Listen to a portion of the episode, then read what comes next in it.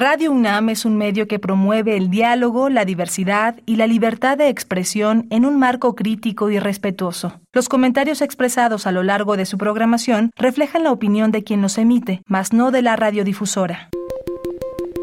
Hipócrates 2.0 Nutrición. Bioética. Estrés. Vacunación. Salud. El Programa Universitario de Investigación en Salud y Radio UNAM presentan Hipócrates 2.0. Investigación y vanguardia en salud.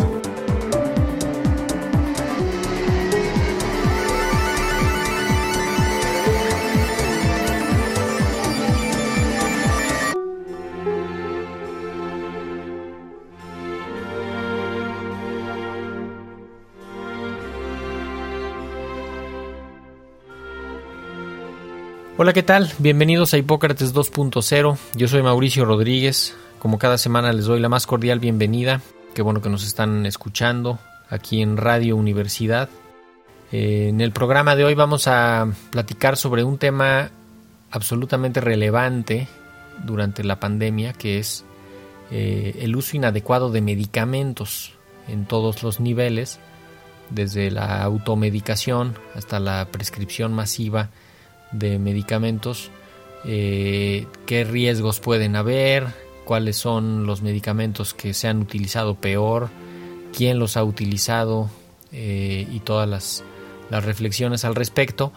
Y para platicar sobre este tema, invitamos a Guillermo Barranco Castañeda, que ya ha estado con nosotros en un par de ocasiones previas, justamente hablando sobre, sobre temas de farmacovigilancia, de farmacia clínica, de, de lo que se hace en esta disciplina.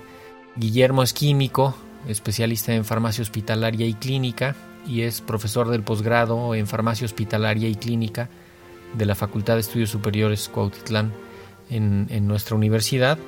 Y lo primero, pues darte la bienvenida y agradecerte que, que aceptaras la invitación, Guillermo. Bienvenido. Muchísimas gracias, Mauricio. Como siempre, un placer atender a tu invitación. El gusto es nuestro siempre.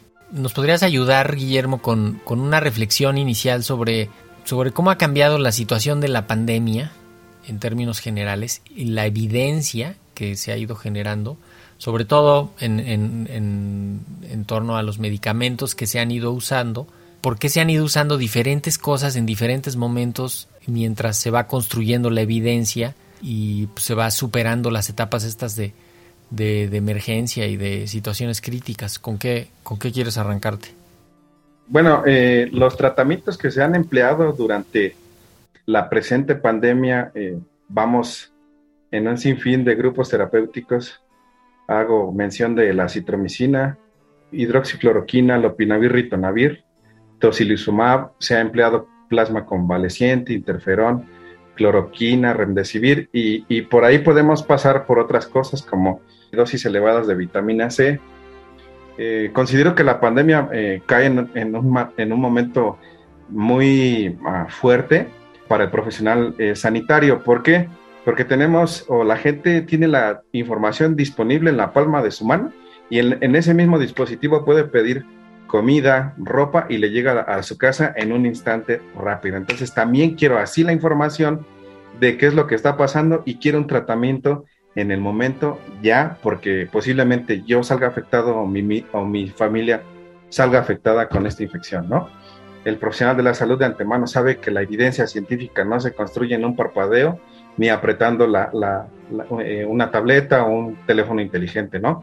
¿A qué nos puede llevar esto? Al mal uso de medicamentos. Como lo mencionabas hace rato, la automedicación es una práctica que, que lleva o que hace el paciente y la misma sociedad de manera inadecuada, ¿no? Por lo general sucede con medicamentos de venta libre como paracetamol, ibuprofeno, que están ubicados en la Ley General de Salud en los grupos 5 y 6, y la autoprescripción, ¿sí? Que serían eh, medicamentos que sí o sí se necesita receta para su venta, que están desde el grupo 1 hasta el grupo 4.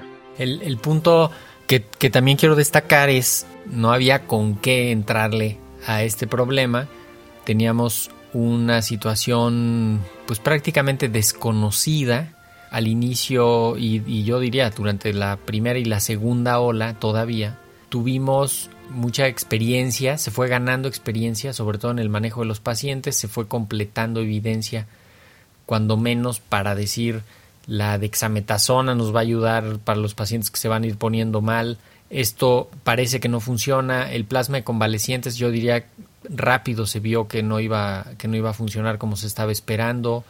El reposicionamiento de otros fármacos, pero no hay que perder de vista eh, esta esta situación de urgencia en la que pues quizá todos quisiéramos que hubiera eh, estudios clínicos largos, controlados, ¿no? Este, pero, pero de pronto había que, había que usar algo y, también la necesidad del conflicto de interés eh, y muchos otros factores que, que, de pronto dicen, no, pues que se use de todo, ¿no?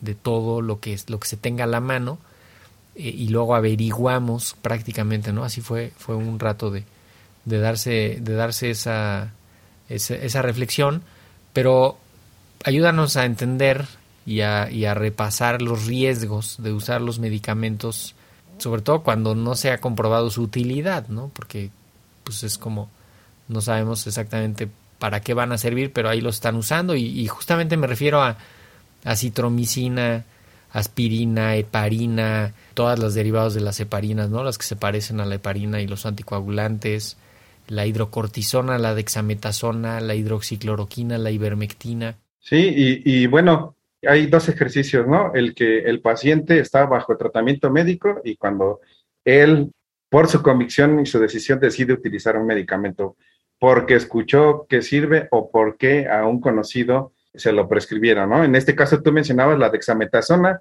un corticosteroide viejísimo, pero que sirve para muchísimas enfermedades, ¿no?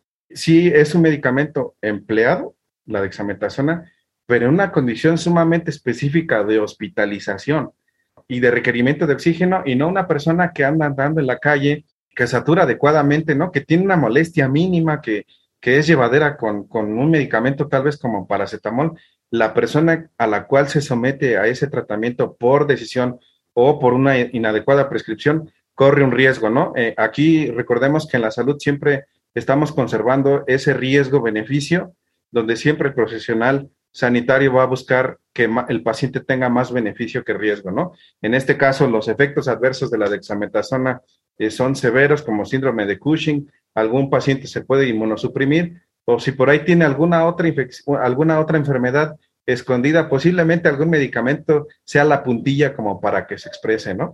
Esta otra enfermedad. Perdón, aquí en, en lo de dexametasona, si se usa en los primeros cinco días de la infección, digamos que hasta daño le va a hacer al paciente, porque justamente en ese momento en el que el cuerpo está empezando a poner ahí las defensas y acomodarse para la batalla contra el virus, si tú le das un medicamento que apaga las defensas, como la dexametasona, pues entonces la infección viral va a aumentar y en vez de hacerle un beneficio, le vas a hacer un daño. En cambio, si lo usas después del día 5, del día 7, cuando el paciente ya comenzó a deteriorarse, cuando ya empezó a avanzar a la siguiente etapa de la enfermedad, donde requiere oxígeno. Donde requiere oxígeno, donde empieza a haber daño más, más importante en los pulmones, donde empieza a haber una reacción general de todo el cuerpo mucho más delicada, ahí sí quieres que la dexametasona apague la respuesta, pero no cinco días antes, porque si no, entonces la infección va a tener otro curso. Yo, yo, creo que todo tiene su tiempo, como tú bien lo dijiste ahorita, ¿no? Y el clínico tiene el ojo, el ojo, un, un clínico bien preparado, tiene el ojo para detectarlo, ¿no? Y aplicar adecuadamente los algoritmos, cosa que, que, que posiblemente San Google no te va a decir, ¿no? Y, y una persona que no tiene ni mínima idea eh, de cómo meter mano en el tratamiento de un paciente va a, pasar a, va a pasar a afectar a alguien, ¿no? Hace rato decías de la hidroxicloroquina, la verdad es que es, algo bien particular porque este medicamento eh, tiene un efecto adverso bien este, específico que hace que se prolongue el segmento QT del electrocardiograma, ¿no? Sí, que se, se afecta la conducción eléctrica del corazón y disminuye la frecuencia cardíaca en, en, algunos casos. Para que suceda esto, sabemos que se deben de conjuntar varios factores, ¿no? Eh, puede ser el, género del paciente, la edad, cómo están sus electrolitos, ¿no? En, este caso, cosa que la gente no sabe y pasa por alto, ¿no? Y, puede generarse él solito un problema ¿no? Por el uso inadecuado de un medicamento por iniciativa propia o por prescripción de algún profesional que no se ha actualizado de la mejor manera.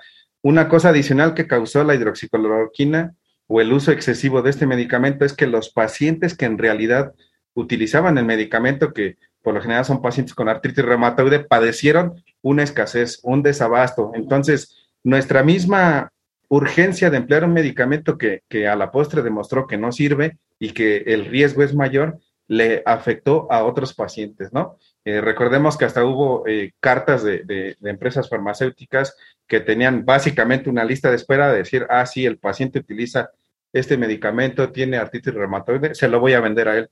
Cosa que no lo vi mal porque hay, hay que tomar acciones ante el desabasto de los medicamentos. Sí, sobre todo que no había evidencia probada de la utilidad contra COVID y que estaba desabasteciéndose. Me acuerdo perfectamente el presidente de los Estados Unidos, Donald Trump, que decía que, incluso él estaba tomando y de pronto en Estados Unidos se disparó para arriba el consumo de la hidroxicloroquina y atrasito se disparó el, el, el, perdón, el reporte de eventos adversos y de, pues, de problemas cardíacos derivados del uso inadecuado de la, de la hidroxicloroquina porque justamente alguien vio y dijo, ah, pues si el presidente se la está tomando, pues seguramente yo también me la, me la puedo tomar y también me va a hacer bien.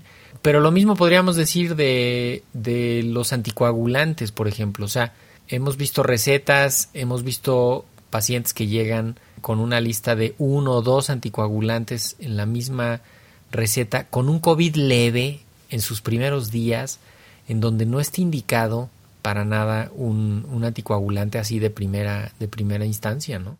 Sí, y también el peligro, ¿no? Que puede tener utilizar un anticoagulante. Aclaro algo aquí, peligro en el sentido de que si no tienes una razón por qué recibirlo, lo quieras usar, ¿no? Mencionabas tú la, la heparina. La heparina, pues es, eh, es, un anticoagulante igual viejo, ¿no? Posteriormente salieron los, este, las heparinas no fraccionadas, pero la, heparina específicamente, si es mal empleada desde su almacenamiento del medicamento, tenemos dos tipos, ¿no? De mil unidades por mililitro y de, de cinco mil unidades por mililitro.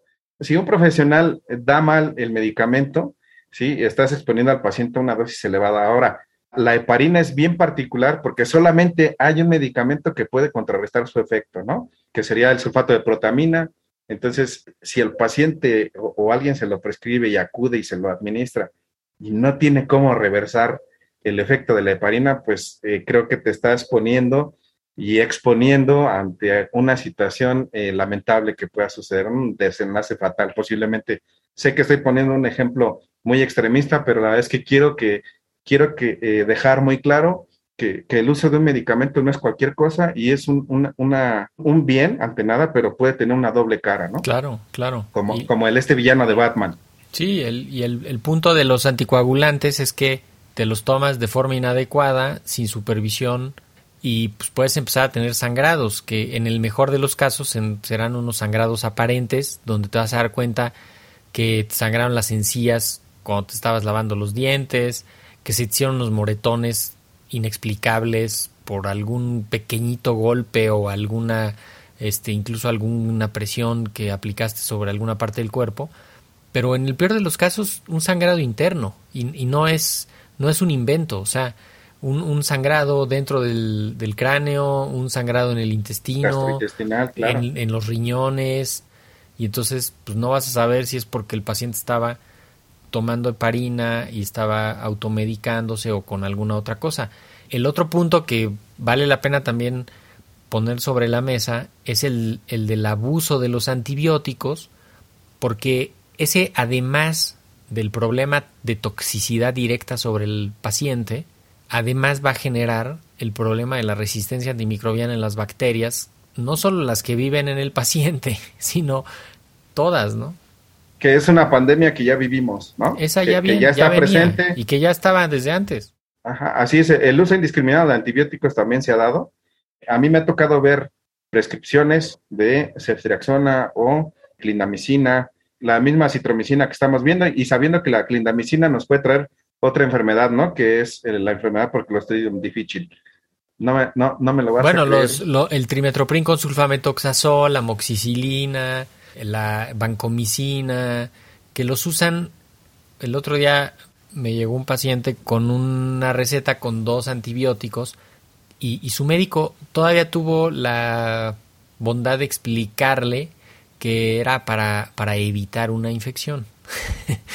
Yo me, me, preocupé, le dije, oye, pero las infecciones así no se evitan con los antibióticos, ¿no? Este, cuando tengamos algún dato de que hay una infección, pues entonces empezamos a usar el antibiótico o vemos por dónde lo, lo, empezamos, pero tenía oseltamivir por si era influenza, antibiótico por si era una bacteria y, y, tenía ya una prueba de PCR de que, de que era COVID, ¿no? Entonces, por suerte tuvo la sensibilidad de decir, pues sí, me los dejo de tomar. ¿Qué tanto daño durante la pandemia habrá sido por toxicidad de los medicamentos? Yo, yo, ah, yo creo que... Ya, ya dijimos el ejemplo de la hidroxicloroquina, pero podríamos más o menos cuantificar o, o pensar en que, pues sí, tal vez mucho de lo que vimos fue daño y toxicidad por el mal uso de los medicamentos ah, de, de, a todos los niveles. Si se hizo un ejercicio real de farmacovigilancia que tanto se presume en nuestro país, técnicamente los reportes que se mandan ¿no? de, de, del Centro Nacional hacia el, el centro global que está en, en, en, Uppsala tendrían que verse en estos medicamentos aumentados, ¿no? Muchas veces el mismo profesional de la salud reniega de estos efectos adversos, ¿no? Sí quisiera expresar o, esperar que en algún momento eh, la OMS va, va, a sacar algún comunicado que se aumentaron los efectos adversos de ciertos medicamentos por el uso inadecuado, ¿no? Ya sea de un profesional o del mismo paciente. Y que más o menos sí se ha visto, cuando menos con, con lo referente a hidroxicloroquina, ¿no? Estados Unidos sí, sí sacó un par de reportes hay, hay otro que, que, a mí me gusta, Remdesivir, asociado a bradicardia también. Personalmente. O sea, te, frena, hice, te, frena, el corazón. Así es, te frena el corazón, bajan los latidos. Personalmente yo hice un reporte de, de Remdesivir que ya está en todo lo que marca la, la norma oficial mexicana. Y si ves cómo el paciente ingresa a hospitalización con un, un, un corazón latiendo adecuadamente, se ve el cambio cuando se le administra el medicamento y comienza a bajar, a bajar, a bajar paulatinamente.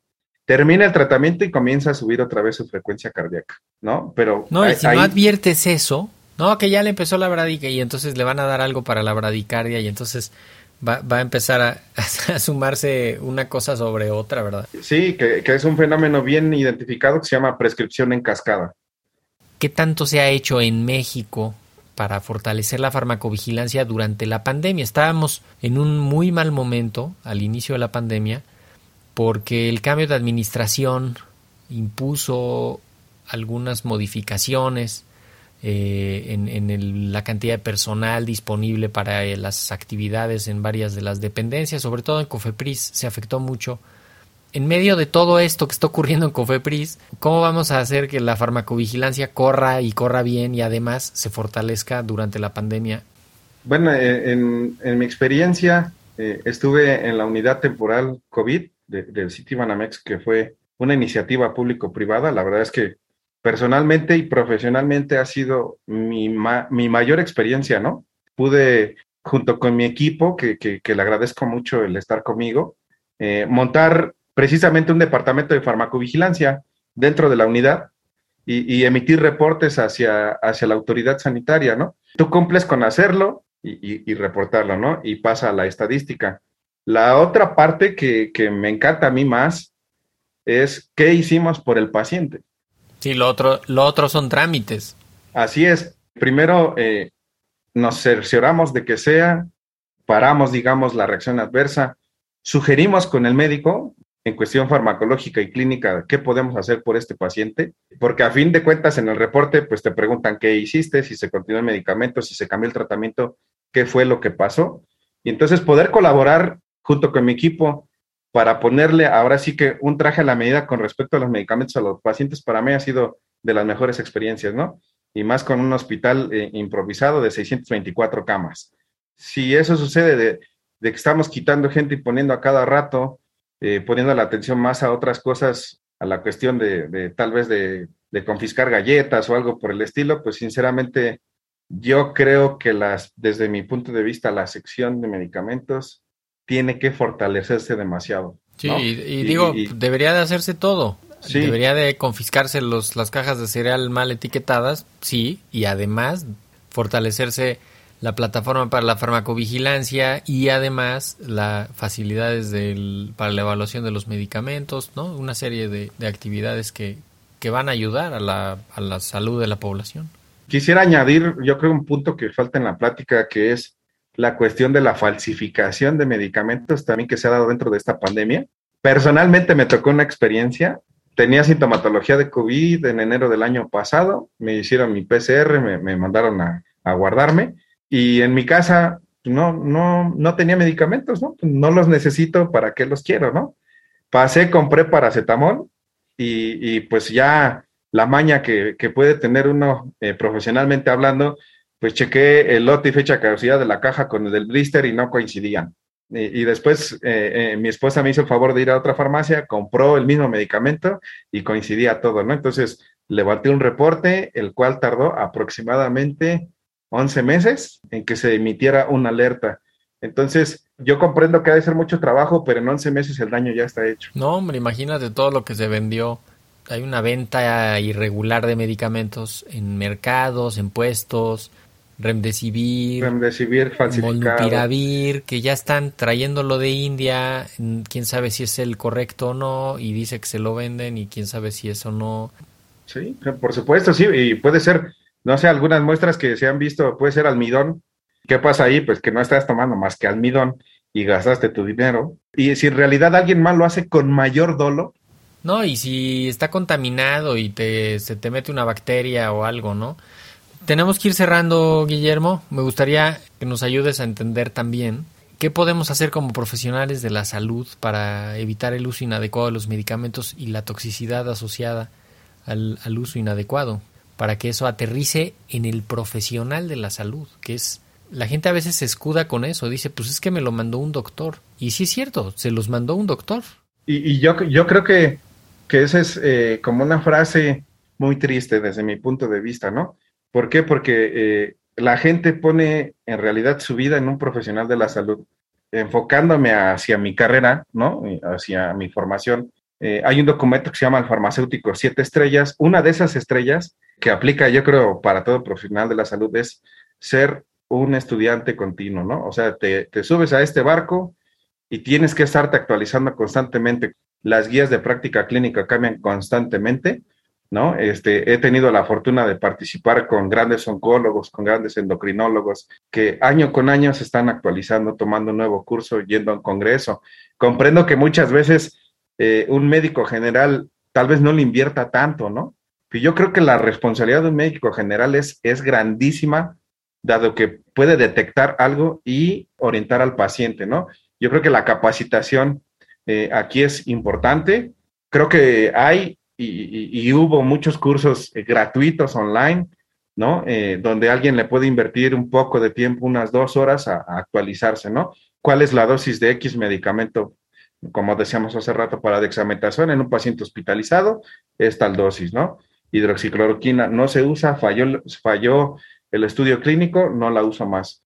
Si usted está enfermo, adicionalmente, no sé, de las cuatro enfermedades más comunes, cardiopatía, diabetes, ¿no? Etcétera, eh, si está tomando su medicación adecuadamente, ¿no? Darle una checadita por ahí también para, para que atendamos al paciente en, en un global, ¿no? Como lo que es toda una persona. ¿Con qué objetivo? Pues con el objetivo que esa persona posteriormente regrese a ser lo que es, papá, mamá, hijo, profesor, sí, qué sé que, yo. Y que no se pierda no se pierda de vista esto de, de, los eventos adversos. Si, si algo le está pasando al paciente, pues hay que darle seguimiento y podría ser que sea un evento adverso. No hay que tenerle miedo tampoco a eso. Y se suspende el medicamento, se cambia, se modifica la dosis. Para eso, para eso es la experiencia de la, de la farmacovigilancia, para poder hacer estos ajustes que, que nos pueden ayudar a hacer prescripciones mucho más seguras. Y, y, también quizá en esta misma reflexión pues la población en general también puede ayudar justamente no presionando la prescripción. O sea claro. que, que, que se quede con lo que le dan que no eh, hay muchos estudios donde se ve que la en la pediatría sobre todo, la, la presión de, de, la prescripción de antibióticos es altísima. La gente cree que el antibiótico es lo que sirve y entonces pide antibióticos y, y hay un abuso y un uso inadecuado de antibióticos y eso también a la población en general es, a ver, no, no se necesitan muchos medicamentos. Eh, la máxima hipocrática más que nunca de primum non nocere, que es primero no hacer daño. O sea, mientras menos cosas le metamos, probablemente lo vamos a ayudar más. Y, ahorita que decías en la población pediátrica, ¿no? Y, relacionado a los efectos adversos, ¿no? Y al todo el uso de medicamentos que se ha empleado, y he sabido que, hay papás que automedican a, los pediátricos o a los pacientes chiquitos con aspirina, ¿no? Entonces, sin, sin, saber el riesgo que están poniendo a sus hijos de causarle una enfermedad adicional, ¿no? O sea, no, no a todas las edades nos quedan todos los medicamentos, ¿no? Y, y, por supuesto que el notar un cambio bajo la prescripción de un medicamento, de que te sale una roncha, que posiblemente te dé más sueño, te sientas más cansado, por supuesto, ok, también en Cofepris hay una parte del portal donde el paciente puede subir y reportar una reacción adversa. Por supuesto que el menú es muy distinto a un profesional de la salud. Claro, sí, porque tienen dos, dos enfoques distintos. Pero bueno, pues creo que ya pusimos sobre la mesa los conceptos básicos, las ideas que, que queríamos traer.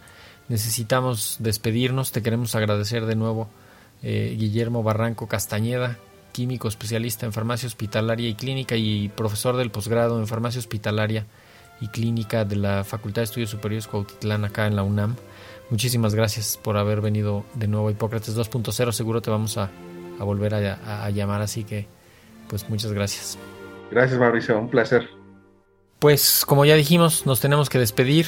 Esperamos que la información que aquí dijimos hoy sea de utilidad y que pues entre todos vayamos ayudando a hacer un uso consciente, racional, mesurado, prudente de los medicamentos y con eso contribuir a la a, reducir la toxicidad, los costos, los daños y, a aportar un poco en favor de la, de la, de la solución yo soy Mauricio Rodríguez. Quédense en sintonía de Radio UNAM. Esto fue Hipócrates 2.0. Muchísimas gracias por habernos escuchado. Hasta la próxima.